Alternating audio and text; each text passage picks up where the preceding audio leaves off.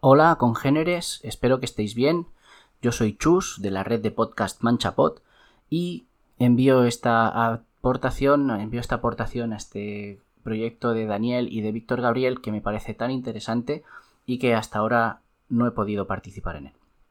Hablamos del fracaso escolar y me gusta mucho cómo en la opinión que se ha publicado hoy miércoles, que acabo de escuchar, de Víctor Gabriel se hace una definición bastante importante. ¿Qué consideramos fracaso escolar? Y además es una palabra que ya de por sí es bastante fea y bajo mi juicio es muy clasista, es algo que marca a un grupo de personas prácticamente de por vida y, y determina su futuro. Yo he visto el tema de la educación desde diferentes puntos de vista.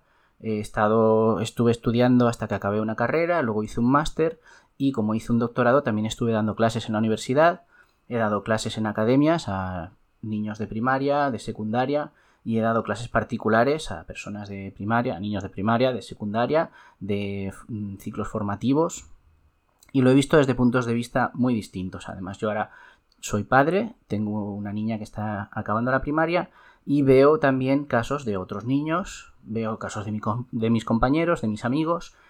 Es un tema en el que, sin ser yo experto, he observado silencioso durante mucho tiempo.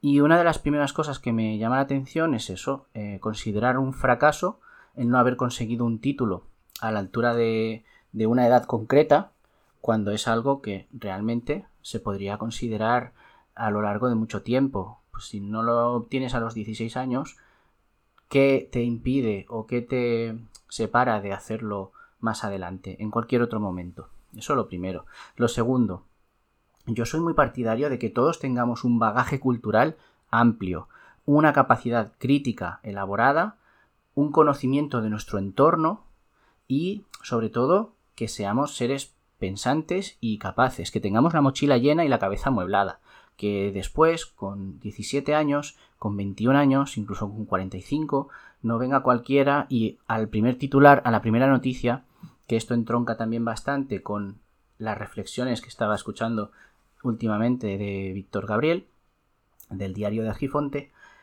también tiene relación, que es que cualquier titular, cualquier comentario, ya moldea nuestra opinión sin una capacidad crítica.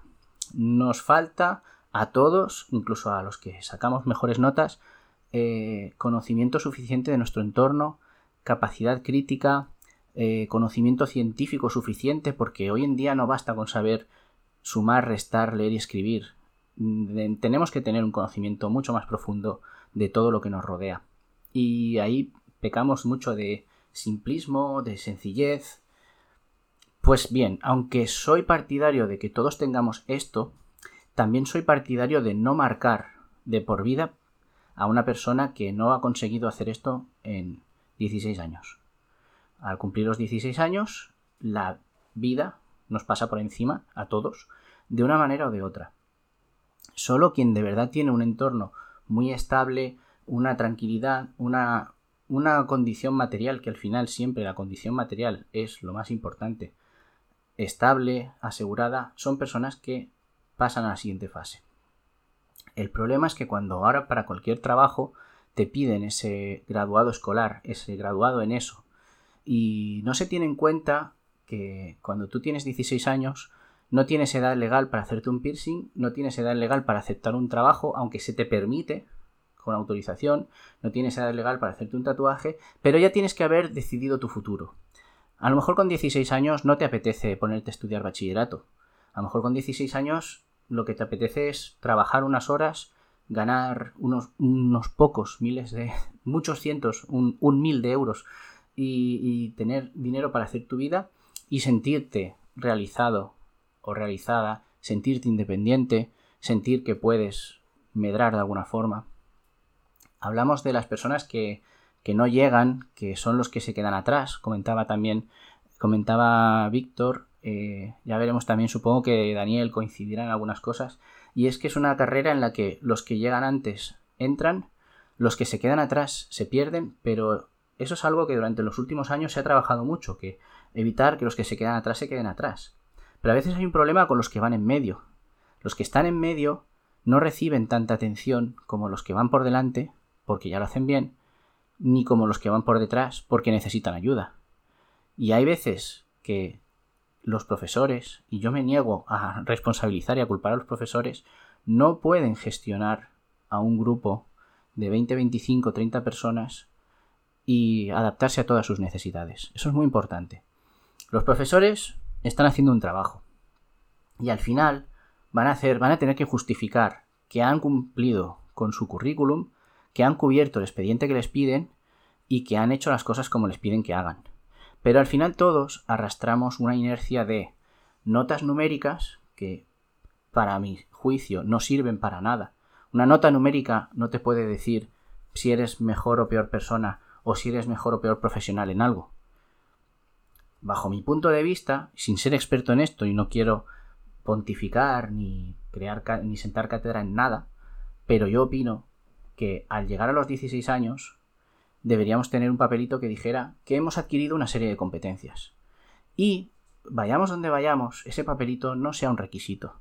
Vayamos donde vayamos debamos demostrar lo que somos y lo que valemos en el día a día, porque al final caemos en la titulitis. Tú no tienes título de eso, no, pero yo trabajo muy bien. Yo soy una persona de fiar, responsable, organizada. ¿Por qué lo llamamos fracaso cuando no han conseguido, por ejemplo, al llegar a un nivel mínimo de un conocimiento en matemáticas que son de bastante avanzadas. Yo siempre digo que quien supera tercero de eso puede superar todo, porque tercero de eso es el, el curso más complicado. Empieza el último ciclo y empieza el último salto que se van a encontrar en la educación obligatoria. Pongo el caso de las matemáticas, porque yo, por ejemplo, soy del científico, que esa es otra cosa que no me ha gustado nunca, separar entre ciencias y letras, porque todos tenemos que tener un conocimiento integral bastante bastante generalizado cuando acabamos la educación obligatoria. Pero, por ejemplo, en matemáticas se, se dan muchas horas obligatorias y unos conocimientos muy avanzados. Si una persona con 16 años no ha adquirido esos conocimientos, y otros más, porque creo que son dos o tres asignaturas las que te piden, las que hay que suspender para que no te den el graduado, el título en eso, de verdad esa persona no va a ser capaz de desarrollar una tampoco quiero llevarlo todo al terreno de la empleabilidad, pero es verdad, de verdad esa persona no va a poder formar una familia, tener un trabajo o vivir independientemente o vivir en casa de sus padres. Creo que la forma en la que lo estamos evaluando es perniciosa ya desde el principio.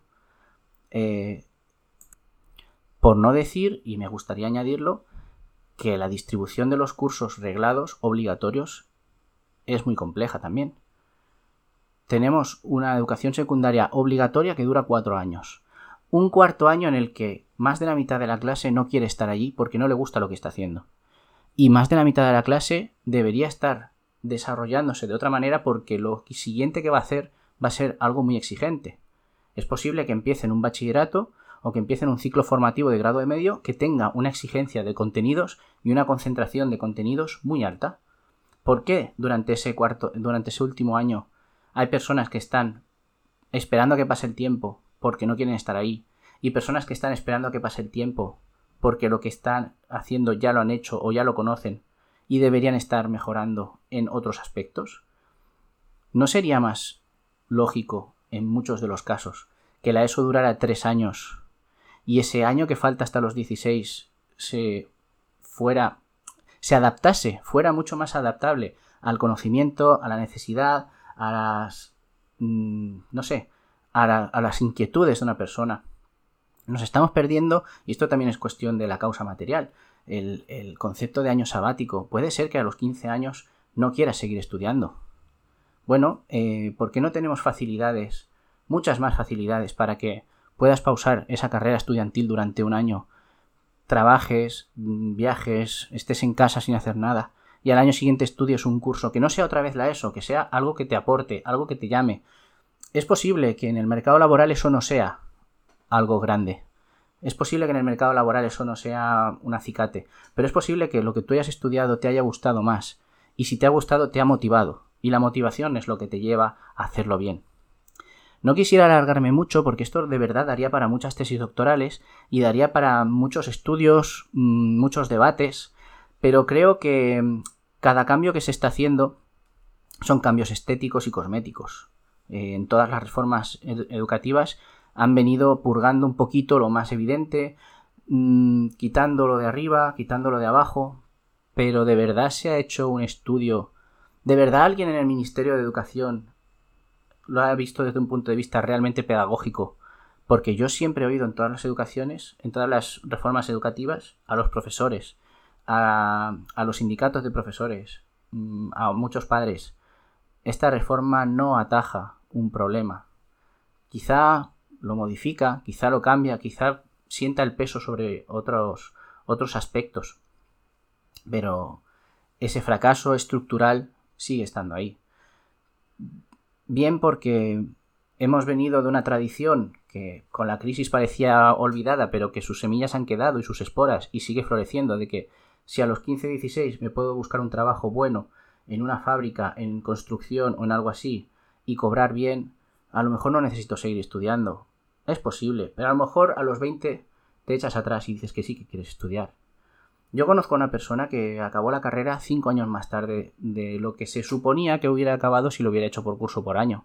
Esta persona estuvo trabajando, estuvo aprendiendo su oficio, estuvo viviendo su vida, se lo pudo permitir, luego lo acabó cuando quiso, cuando pudo, y me decía, te envidio por haber acabado en tus años. Y yo le decía, yo te envidio por haber vivido, porque tú también la has acabado y tú también vas a buscar trabajo y tú también vas a seguir sin, mm, desarrollando esta profesión, pero has hecho otras, más, otras cosas más. Quizá se nos está olvidando que somos personas. Y quizá se nos está olvidando que no todo está en un papel, sino que lo que importan son las competencias, son los conocimientos.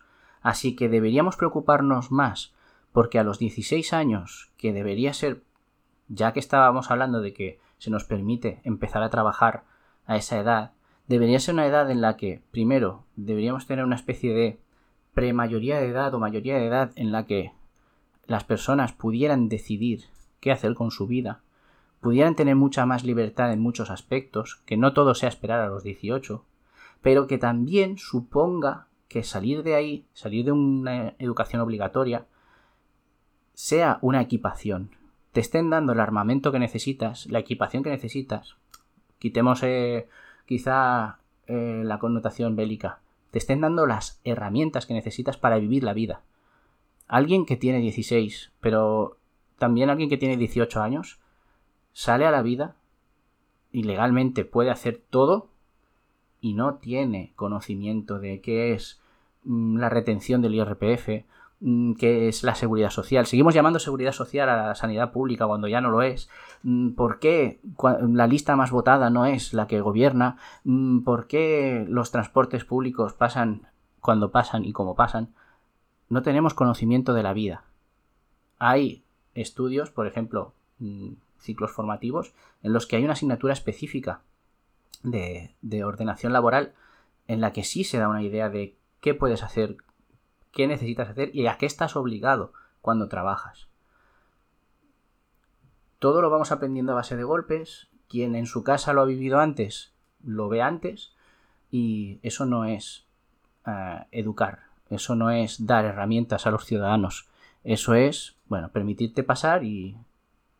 Bueno, es como un entreno de la Fórmula 1. Algunos saldrán antes y otros saldrán después. Pero todos merecemos las mismas oportunidades. No se trata de que la mitad sean unos vagos, porque luego ves entrevistas de personas que han triunfado en la vida. ¿Qué quiere decir triunfar? Bueno, pues personas que se han dedicado a lo que han querido y que han vivido de ello y que además incluso han ganado cierta notoriedad pública. Pues estas personas, la mayoría, dicen, yo es que era muy malo en los estudios. ¿Significa que eras vago? ¿Significa que eras mala persona? ¿O significa que no tenías capacidades? No. Significa que te estaban pidiendo que te examinases de cosas que tú no eras capaz de desarrollar. Sin embargo, has demostrado que eras capaz de desarrollar muchas otras. Si te hubieran pedido que desarrollases esas cosas de ahora, las hubieras aprobado, serías el mejor de la clase. También la comparativa de notas me parece ridícula. Yo creo que otra desventaja de las notas numéricas es esa, la comparación. Hacer listas, hacer rankings. ¿Qué significa? Tú no sales del instituto siendo más listo o menos listo que una persona, porque todos luego tenemos habilidades. Sí que es verdad que los que mejores, mejores notas tienen correlacionan con personas que luego encontrarán oportunidades que sean más provechosas en muchos aspectos, o que incluso sean mejor pagadas. No siempre es así. No siempre es así. Con lo cual, ¿qué significa ordenar a una persona, una lista de personas por la nota que han sacado en una prueba? Deberíamos simplificar en algunos aspectos y desarrollar más en otros. Pero, insisto, y creo que me estoy alargando de más, es un tema mucho, mucho más complejo que simplemente pensar eh, estos chicos no estudian, estos profesores no enseñan o estos políticos no saben. Y sobre todo al resto de personas, a la gente, a, a la vida, no valoremos a alguien por la nota que ha sacado y no llamemos fracasado a alguien que fracasa. Gracias por todo y espero escuchar todas las demás opiniones, que me parece un tema muy interesante, como ya veis. Un abrazo.